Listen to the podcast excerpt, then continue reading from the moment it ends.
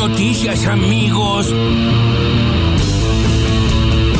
Hoy acaban de llegar, acaban de bajar a 1.139.000 vacunas de AstraZeneca. Es importante esto para continuar escalando la campaña de vacunación más grande de nuestra historia como país, que es lo que necesitamos para terminar la pesadilla de la pandemia. Está llegando un vuelo de China con vacunas de Sinopharm. El día de mañana llegan otras vacunas de Sinopharm y el día miércoles también. El día viernes también vuelve a llegar otro vuelo con vacunas. Así que vamos a tener una semana con muchos arribos de vacunas. Sí, venga el líquido. Vamos a hablar con Florencia Carignano, que es la directora nacional de Migraciones. Ya no sabemos cómo explicarlo, porque evidentemente hay muchos irresponsables que no les interesa el resto de la sociedad, viajan y aún sabiendo que lo tienen que hacer incumplen. Bueno, esas personas van a tener una denuncia penal. Vamos a realizar 287 denuncias penales el día martes. Esto fue un informe que yo le elevo al ministro Guado Pedro y al, jefe de gabinete, que es el que coordina todo el comité este que nos nuclea a través de la pandemia, que van a estar tomando medidas, porque digo, nosotros, si hay algo que no somos, son como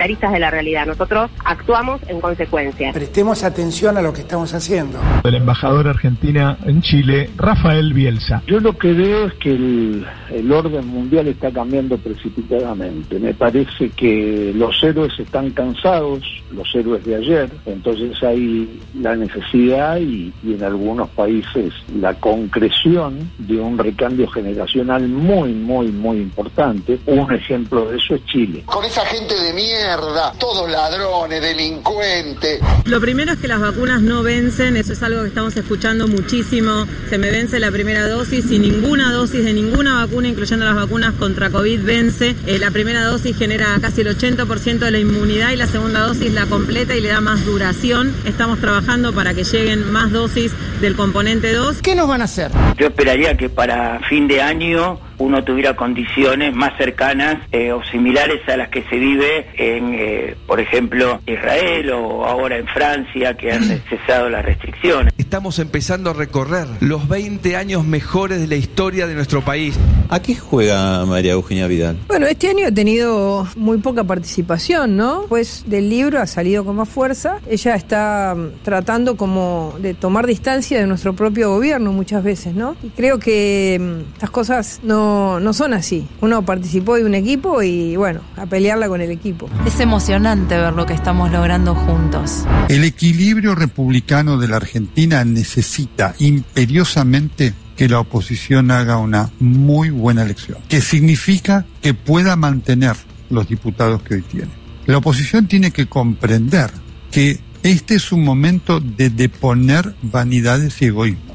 Tan enorme el desafío que se enfrenta la República Argentina que estremece ver que están en esa discusión pequeña propia de alguien que cree que ha ganado las elecciones. Entonces es importante que la oposición haga una muy buena elección para mantener el equilibrio republicano. Y debe tener muy en cuenta las palabras que dijo esta semana el diputado Waldo Wolf. Dijo, estamos a siete diputados de ir a Venezuela. Eso se llama chavismo kirchnerista. Vos en, en, en este en este programa, sí. ya cuando estaba la abuela, sí. eh, dijiste que querías un cambio y lo ibas sí. a votar a Alberto y lo votaste a Alberto. Tuviste un cambio, ¿no? Digo, tuviste que casi vender, vendiste tus autos, este, estás viendo ahorros. Ay, ay, ay, no había escuchado eso. Era Juanita Viale, eh, la nieta malvada de Mirta Legrand. Porque sí. si Mirta Legrand era jodida, lo de Juana Viale, por Dios, porque ya estas cosas que le dijo, por ejemplo, a Gladys Florimonte, pero toda la semana escuchamos alguna en esa línea, la chicaneó. La chicaneó a Gladys por haber votado como votó y porque ahora está atravesando una mala situación económica. Le dijo, sí. vos querías un cambio y ahí está. Es una forrada, Enorme. pero de mala persona. Ni siquiera es una cuestión de, de diferencias o discusiones políticas sí, totalmente, o ideológicas. No, esto sí. es de mala persona. ¿Cómo le vas a decir a alguien, vos querías un cambio? Ahí tenés. Y ahí está, vendiendo el auto. Qué forrita, ¿eh? Qué forrita. Bueno, y lo de Nelson Castro. ¿Vos querés saber cómo están las encuestas para las elecciones de este año? Bueno, así desesperados en la oposición. Desesperados. A siete diputados de Ser Venezuela, los contó, ¿eh? Dijo uno, dos, tres, cuatro, cinco, seis, siete. Ahora, lo que no me queda claro es, ¿no éramos Venezuela? O ya eh, no íbamos a Nicaragua, ahora sí, no es la nueva. Nicaragua, Nicaragua. Pero bueno, actualícese. A siete diputados de ser Nicaragua, podría decir. Que es una realidad que está sucediendo todo el tiempo, sí. es un presente continuo. No entiendo lo de Venezuela, yo insisto, eh, ordénense. O fuimos, estamos yendo a camino, ahora dejamos Venezuela y somos Nicaragua. Eh, bueno, Nelson Castro no es el único, por cierto, periodista independiente y militante de la oposición que eh, está desesperado bajando línea a la oposición de Juntos por el Cambio para que se unan. Pero lo vienen, vos fíjate, vienen las editoriales en los diarios, en los canales de televisión, pidiéndoles por favor, júntense, no se peleen, dejen de pelearse, que si no. Bueno, así está. Por ejemplo, también Patricia Bullrich, tirándole un poquito de tierra a María Eugenia Vidal, en el programa con Sirven en La Nación Más, dijo que trata de tomar distancia de nuestro propio gobierno, eh, como jugando, sí, al huevo podrido con, con el gobierno de Macri. Eh, un poco es cierto, igual voy a decir lo que dice Patricia Bullrich. Vos la escuchás a Vidal hablar. No, no tiene nada que ver. Sí, sí, sí, sí, sí. sí, No, sí. Acaba de llegar a la Argentina, es una. eh, sí. Acaba de nacer. Una enviada de Melmac, sí. No, fue gobernadora de la provincia de Buenos Aires y está con Macri desde, desde que Macri no era Macri, ¿no? Es este, bueno, bueno, no es la única. Eh, también, bueno, algunas declaraciones importantes como las de Carla Bisotti y Roberto Salvareza, integrantes de- del gabinete.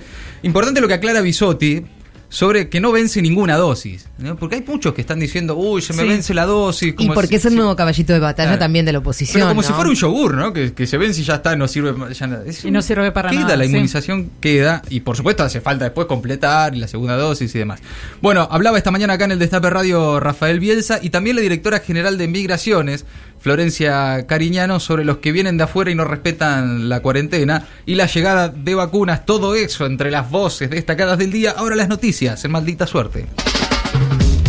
Llegan 4 millones de dosis esta semana. Esta mañana llegaron más de un millón de AstraZeneca desde Estados Unidos. Son las que se producen acá en la provincia de Buenos Aires. Además, entre hoy y el miércoles llegarán desde China otras 2 millones de dosis de la vacuna del laboratorio Sinopharm, transportadas en dos vuelos especiales de las líneas argentinas y en otro vuelo comercial de Qatar Airways que arribó también esta mañana a Ezeiza. En el último mes se vacunó a más de 7.600.000 personas en todo el país y arribaron casi 8 millones de dosis. Carla Bisotti aclaró que no hay fecha límite para completar el esquema de vacunación. También el ministro de Ciencia, Roberto Salvareza, estimó que en dos meses, para septiembre, se podría llegar al 70% de la vacunación en población adulta. Por otra parte, Mientras la campaña de vacunación avanza, ayer en el área metropolitana de Buenos Aires se registró por primera vez en dos meses una ocupación de camas de terapia intensiva menor al 70%.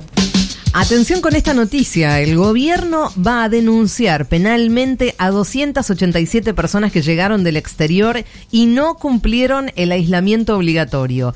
Realizarán las presentaciones en la justicia federal donde van a acusar a estos ciudadanos de los delitos de atentar contra la salud pública y desobediencia. Es luego de que Migraciones informara que el 38% de los argentinos que regresan tras un viaje al exterior no cumplen con el aislamiento de 10 días que exige la ley. La titular de Migraciones, Florencia Cariñano, anticipó en el Destape Radio que en las próximas horas se tomarán nuevas medidas y van a reforzar los dispositivos de control para detectar y retrasar el ingreso de viajeros. ¿Y todo esto por qué? Porque detectaron el tercer caso de la variante Delta en la Argentina. Lo informó el Ministerio de Salud. Dijo que se identificó esta variante que genera gran preocupación internacional en un varón de 26 años que arribó al país el 4 de junio proveniente de Estados Unidos. Había llegado con un PCR negativo realizado 48 horas antes, pero dio positivo al arribar, tras lo cual debió realizar 10 días de aislamiento. Los dos casos anteriores detectados de la variante Delta habían sido dos menores de edad que vinieron desde París el 24 de abril. El gobierno anunciará mañana un plan para contener el aumento en el precio de la carne. Digo que se va a flexibilizar las exportaciones, pero van a tener cupos. Además, como adelantó el ministro de Desarrollo Productivo, Matías Culfas, se va a reservar ciertos cortes para el mercado interno. También se va a lanzar un plan ganadero que tiene como objetivo incentivar la producción nacional de carne.